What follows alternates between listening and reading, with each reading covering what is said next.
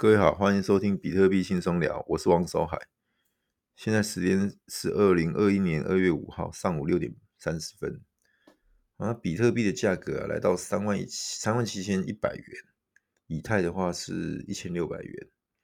好，那这几天币的价格波动比较大。好，那以太是一直一直持续的攀高。哦，以太是一直持续的攀高，那比特币还是维持，实际上有嗯有涨，实际上当然还是维持在一个盘整格局啊。哦，它大致上大区间是走一个三万到三万八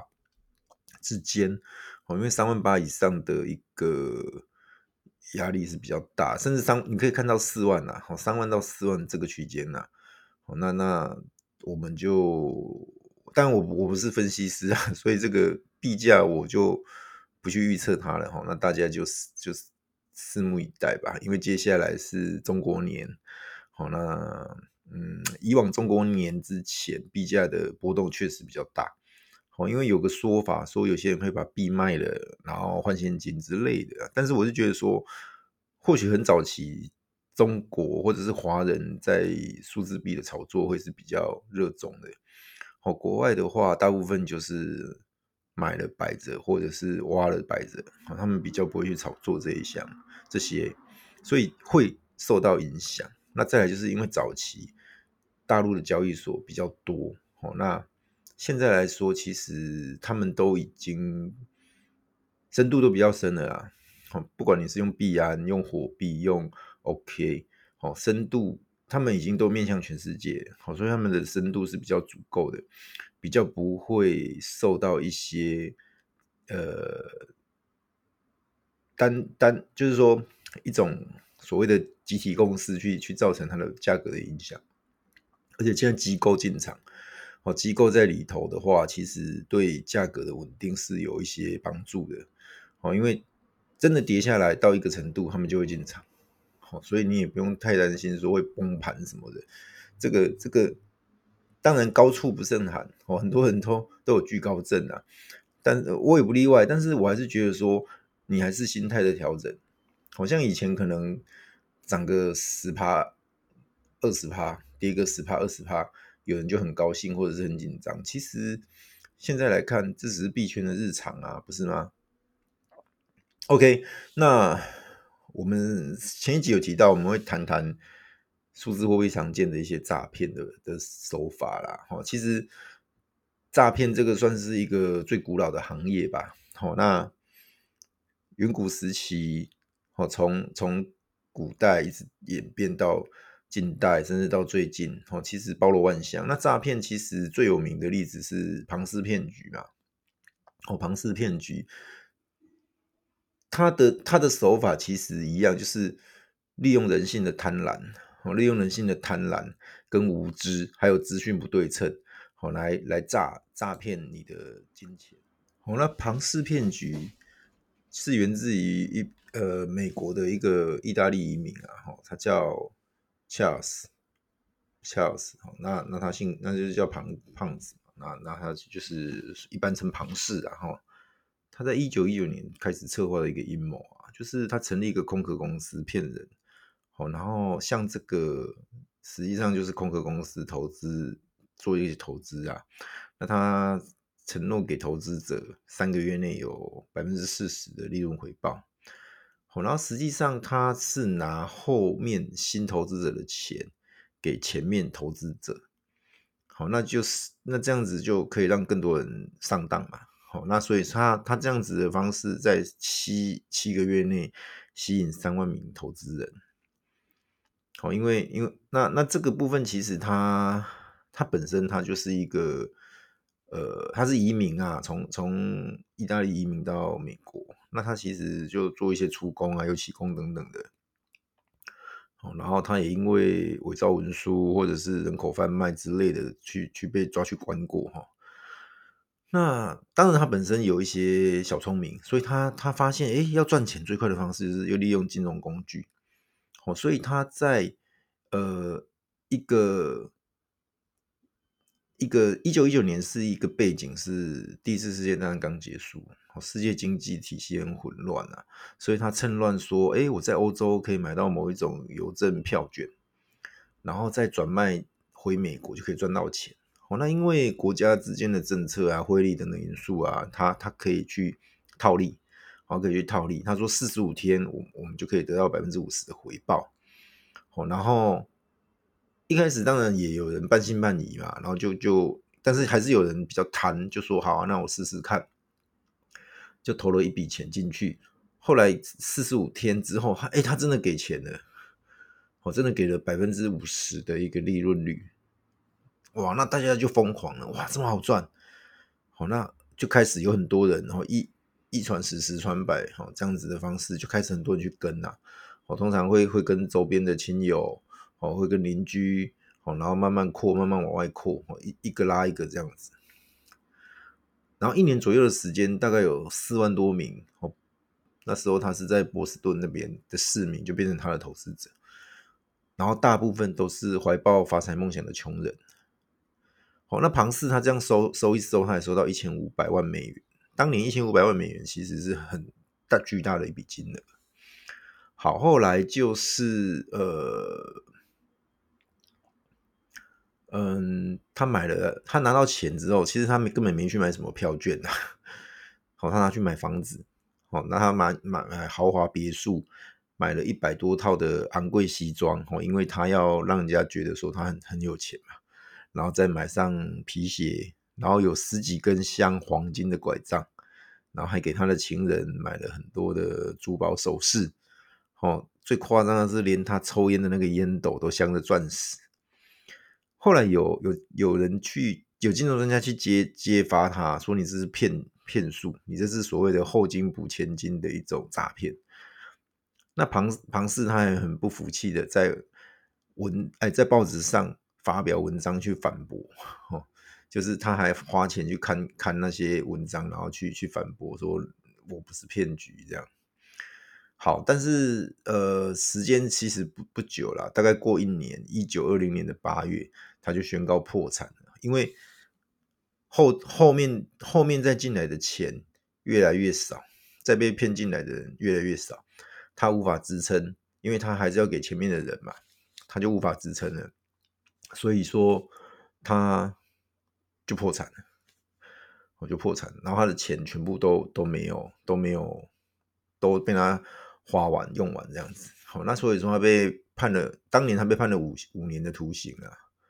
好，那出狱之后，其实还干了几件类似的金融诈骗。好，最后他在一九三四年被遣送回意大利。好，那最后的下场是一九四九年死在一个巴西。好，他他死在巴西的一个呃，类似于是教堂之类的，然后他身无分文。好，也就是下场很很不好，很凄惨，就对。好，那其实，在这个算是最最典型，也是也是近代的一个比较有名的诈骗，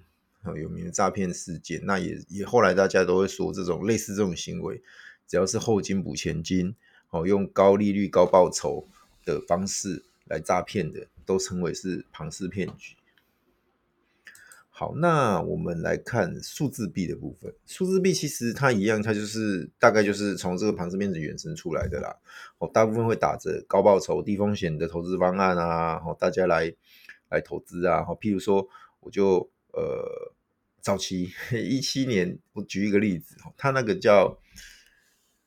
呃，当然我我我我这么这么讲，我还是怕怕可能。我都讲的有点出入，那导致有相关的的实际上的经营者，或者是有一些搞不好在里面工作的的人，我的听众会会不服气啦，所以我尽量是用一个呃比较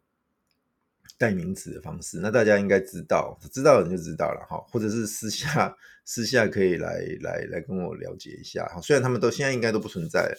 哦，有一家叫区块过去。好啊，它实际上它比较过去的，过去的相反，区块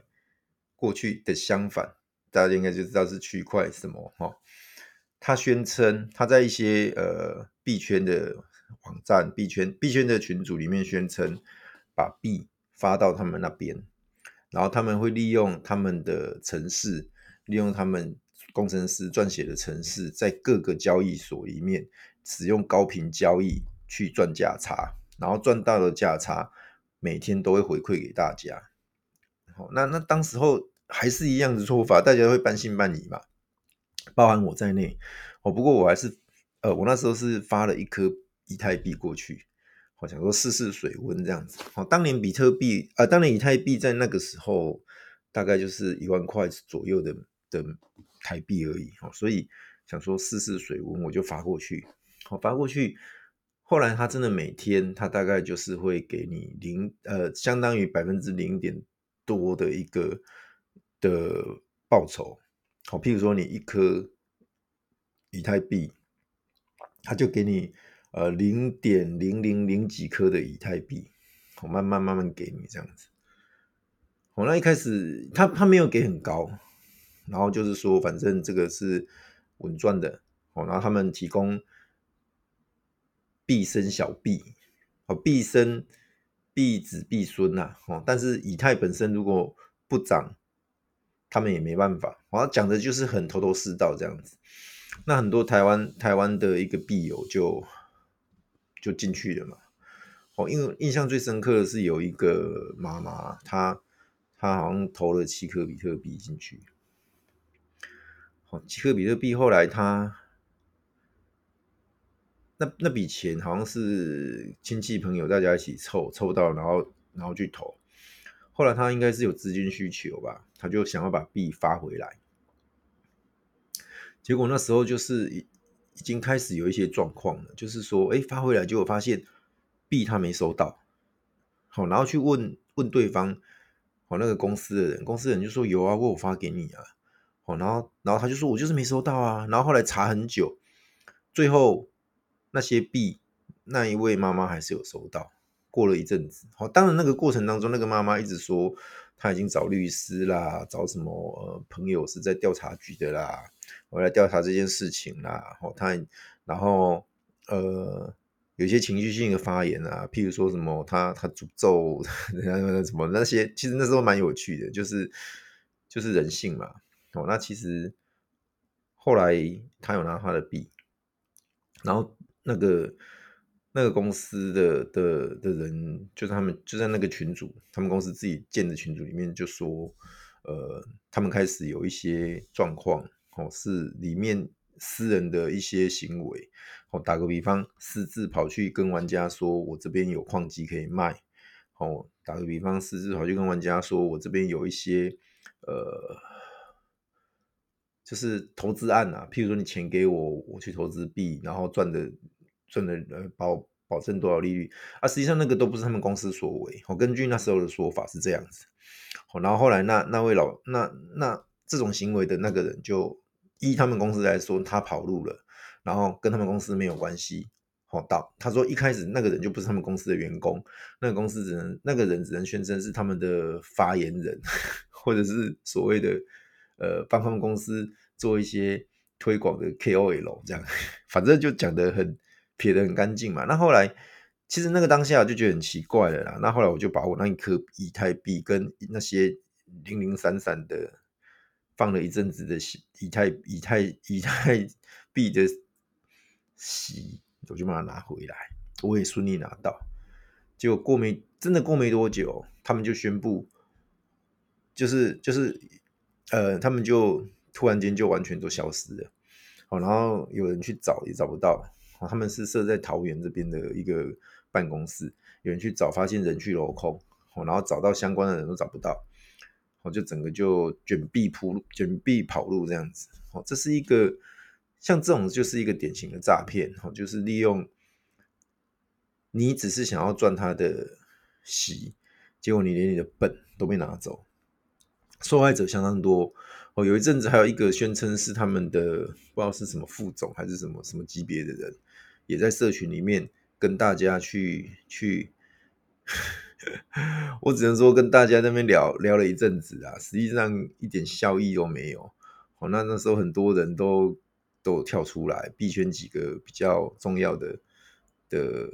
KOL 们哈，都大大们就跳出来去跟他们做一些讨论，做一些呃言辞上的攻防啦。那最后还是没有好的结果，好是相当可惜的。好，那第二个比较经典的诈骗呢，就是我刚刚有讲到，自称是他私下密密你，譬如在群组里面，好，然后私底下密你说，哎、我是某某交易所的。的的的人，哦，那我我现在可以用比较，我们我们员工啊，有一种员工方案可以买到比较便宜的币，好，打个比方，现在的以太币我可以用九折买到，好，那我卖你九二折，卖你九五折，要不要？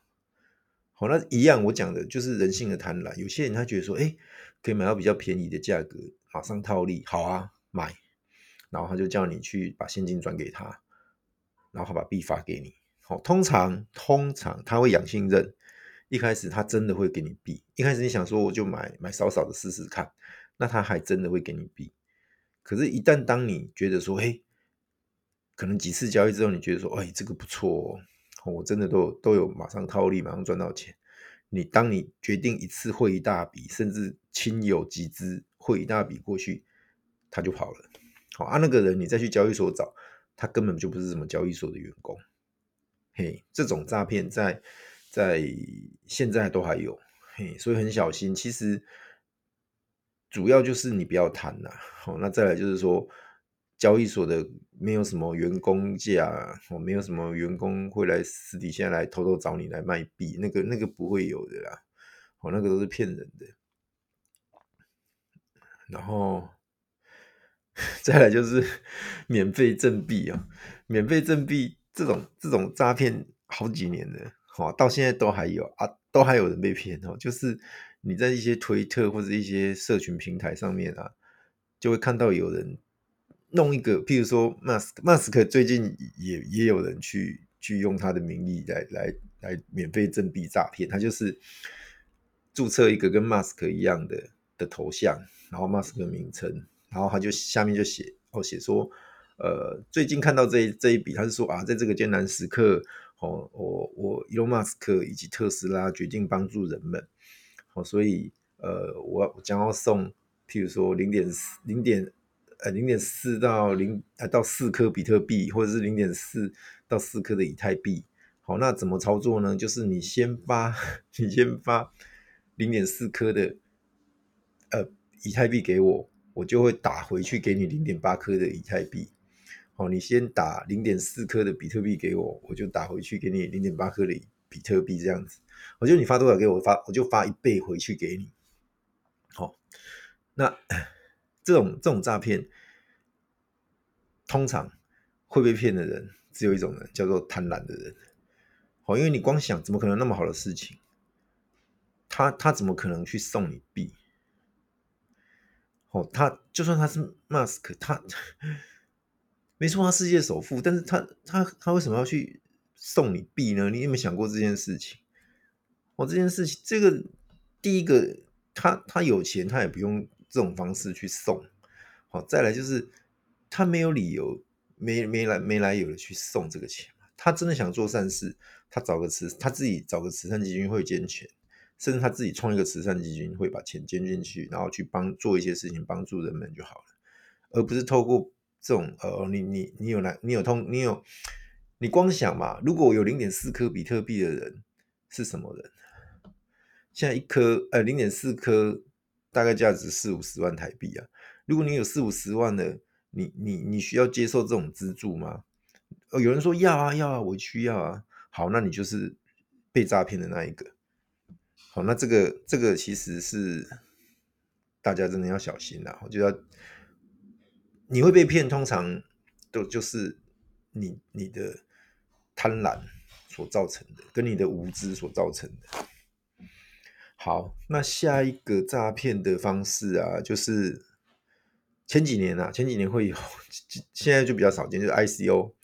哦，就是首首次代币发行。所谓的 ICO 就是像我们的 IPO，股票叫 IPO，那那币的话，因为叫 ICO，那因为以前币它本身没有一个比较好的平台，或是说比较好的机制，让人们可以去参与，所以他会用所谓的 ICO。那 ICO 本身存存在一个很大的风险，所谓很大的风险就是，第一个项目方有可能跑路，哦，他他必收，他可能跟你收比以太币或比特币，然后说他多久以后这个币会落会开始发，然后会落地什么的。有一种是他真的发给你了，但是他后面的项目实际上根本没有落地，哦，没有人去维持。就相当于给了你空气币，好，那在前几年疯狂的时候，这些空气币它还是会涨，所以通常还是可以赚到钱。好，可是到了后期，这些空气币根本根本没有人要，他可能发给你，他连交易所他都上不了，那你要找谁卖？那就是那就是变成垃圾了哦。这个是项目方他没有履行他的承他的承诺，跟他实际让让这个币产生价值啊。那另外一种是。你就是被被所谓的带头的人骗了。所谓带头，就是说，因为他有一些有门槛的，好，譬如说，一单至少要五十颗以太币，好了，我随便讲，那一个人要拿五十颗以太币有困难，哦，所以他就会在群组里说，哎，有谁要？哦，你要三颗、五颗、十颗，凑一凑，凑凑个五十或一百，我甚至还会说，啊，我们买多一点，去跟项目方谈。它还会有折扣，哦，有折扣通常就是，譬如说，譬如说一颗以太可以换一千颗，那你如果你量够大，或者是我跟你合作的话，我一颗以太可以一千一百颗的的币这样子，就是这样，好，然后然后你去参加，参加之后，最后币也真的发出来，然后币发出来通常到到上交易所，好，那就有一种情况。如果发出来必有涨，哦，必有涨，他就会给你以太币，然后跟你说啊，不好意思，后来项目方说这个他们把他们决定要锁仓啊，或者是他们决定不不对外发售，或者是说额度被抢光了，我没抢到，他就还你以太币。可是实际上那个那那个呃以太币当时候去 ICO 出来的那个小币，他有拿到。我那个带头的人有拿到，然后他就是因为涨了嘛，涨了他就卖一部分，然后把原本你一颗，譬如说你投一颗以太币，就换你一颗以太币，看起来你没损失，对不对？实际上你你原本应该赚到的都被他拿走了，这是币涨。那币跌嘞？币跌怎么办？币跌他就发币给你啊，对呀，好，币跌他就给你币，然后你就自己。自己去去去期望说它可以涨涨回去，你当时候买的价格，甚至涨更高，好啊，通常都回不去了啦。通常那种垃圾币上市的那个点就是它的历史高点，嘿呀，之后就就 L 型下来，然后一路死水到，然后就一一条一条完全没有波动的那种，嘿呀，横线不是直线。好，所以这是 ICO。那那当然近几年就。没有没有 ICO 这种哦比较所谓的高风险高报酬的项目，然后再来是 刚刚前面有讲用用一个网站或者是一个 App 或者是一个交易所去行行使它的诈骗哦，他就是弄一个交易所的网页，或者是说呃宣称你可以来我这边买比特币、以太币，那它的价格通常会比。各大交易所再便宜一点点，哦，看起来有个两三趴的一个价差，甚至五六趴的价差。那他那他之所以为什么用比较低的价价格，原因很简单，他希望你去别的地方把币买了，然后发进来他。他啊，抱歉我讲反，他希望你把钱放到他那边，买了币之后，然后发币出去，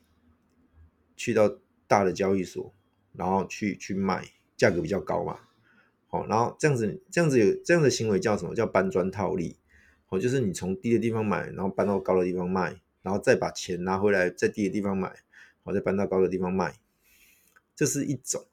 好，这是一种。好，它币，反正它的币价就是要么比人家贵，要么比人家便宜。那他想要营造一种，就是你可以来我这边行使搬砖套利的的活动。好，啊，像那种它它很妙，那种交易所它可能通常只有三四只币。比特、以太了不起，有个莱特这样这样子，好，没几只币，然后交易所那个那个他那个网页看起来烂烂的啊，不好操作啊什么的，哦，然后深度也不足啊，哦，但是就是可以让你买卖。那一开始像这种大家都是小额去试，哦，甚至可以让你法币入金、台币入金去买卖，好啊，有些人就图方便啦，哦，因为有些人还是懒得说再把币发到国外的交易所或者是比较大的交易所去，有些人甚至想为了想省那个矿工费，好，那一点点的矿工费，结果你把所有的本就被卷走，好，通常他们养信任养到一个程度之后。就会开始出状况，好，譬如说网页维修，结果一维修就维修到现在都还没好，就跑路了啦，把你的币卷走了，好，不然就是呃，有一个日本的日本的交易所来台湾，来台湾呃做交易所的生意，那后来出了事情，出了事情之外之后呢，各现在都还在还在进行中，就是变成台湾这边去告日本。那一家交易所，哦，变成台湾的所谓的呃子公司或是分公司去告，哦，就说他们币被盗了，哦，啊，这件事情就是说他们他们的有一些出了一些状况，币被盗之后，他们无力对台湾这边做赔偿，所以说你你当时在那间交易所买币，然后你币放在里面的人，那些币全部被卷走。到现在都还没有，那那那偶尔他会发发讯息说他们在东京打官司的一个结果，哎呀、那因为我我本身有注册那个交易所，然后也在那边买卖过，好，那最后好像剩台币十几块钱，那个就算了，哎呀、但是我也是受害者哦，我也是受害者，好，那那那是一个很典型的嘛，那包含我们之前讲过张建的张建创的那个 FT 交易所，哦，那包含。还有一个恶名昭彰、很很很恶劣的手法，比特之星。哦，它也是，就是像我讲的烂烂的网页，然后你还真的可以用法币入金，然后去买以特、比特，呃，以特、以太、比特、莱特，然后它还有，哦，它有以太经典，然后它还有狗狗币，嘿，那那最后他也是直接就就不见了，哦。这又是一种，好啊。另外就是一些 KOL 啊，一些网红，一些大大，一些人嘴巴喊盘啊，啊，嘴巴喊盘其实就是就是一种，有些人说它是一种拉高出货的一个手法，嘿啊。但是我相信有些人有些大大只是好玩，他不是真的想要去去炒作币价啦，因为以他的身家，以他的资产来说，他。他不用这样做，他就是已经全世界数一数二的的富人了。简单讲，你自己本身要有正确的投资观念，你不能贪，哦，不能贪。我前面也讲过，我们大概就是百分之八十的资产放在比特币，好，然后你自己要有冷钱包，然后把比特币放到你的冷钱包，千万不要放交易所。那剩下的二十或者是百分之三十，你可以去赌小币，去追那种我刚刚讲的名人发言，然后你冲进去买，好，那那种呃赔了就算了，好，那赚到就是想办法扩大你的比特币的颗数，好，就是赚到就把它换比特币这样子的方式去操作，哦，你才不会患得患失，你才不会涨问说哎涨跌就都很紧张。嘿跌了就问说怎么办，要不要卖啊？涨了就说还可以不可以追？哦，这样太辛苦了。哦，比特币的的持有的比特币的投资方式不是这样子玩的。哦，它不是让你可以一夕暴富的。哦，各位一定要有正确的投资观念。那在在一些小币的操作上，其实后面我们慢慢慢慢进阶会去谈。哦，那包含我前几集有提到的波卡哦，DOT 波卡。这两天的表现也不错，包含我前几集有提到的 Trust Wallet 的代币哦 TWT，好，昨天我看也有也有涨了一些，好，当然我现在不是在推去买波卡，去买 TWT，而是说这些这些小币，哦，这些比特、以太以外的币币种，如果你要投资的话，你应该要怎么样去看它，然后在什么点介入？好然后之后它涨到什么样的一个程度，你你应该做一些获利出场或者是分批出场的一个动作。好，这些其实在币圈都有一定的脉络跟模式可以去去去做去走的。好，那当然就像我讲的，本身你比特币的颗数要足够，然后你在它的配置一定是要足够充足的，你才有资格去玩小币，好，甚至走更高风险的去做合约杠杆。好，那合约杠杆那又是另外更更高深的一块。好，那这边同样的我后面会介绍，但是不鼓励，好，不鼓励大家去做合约杠杆，因为你现货再怎么样，币价的涨跌，你币还是在，可是合约万一一穿仓，你就是爆了，好，爆了什么都没有。好，那这边就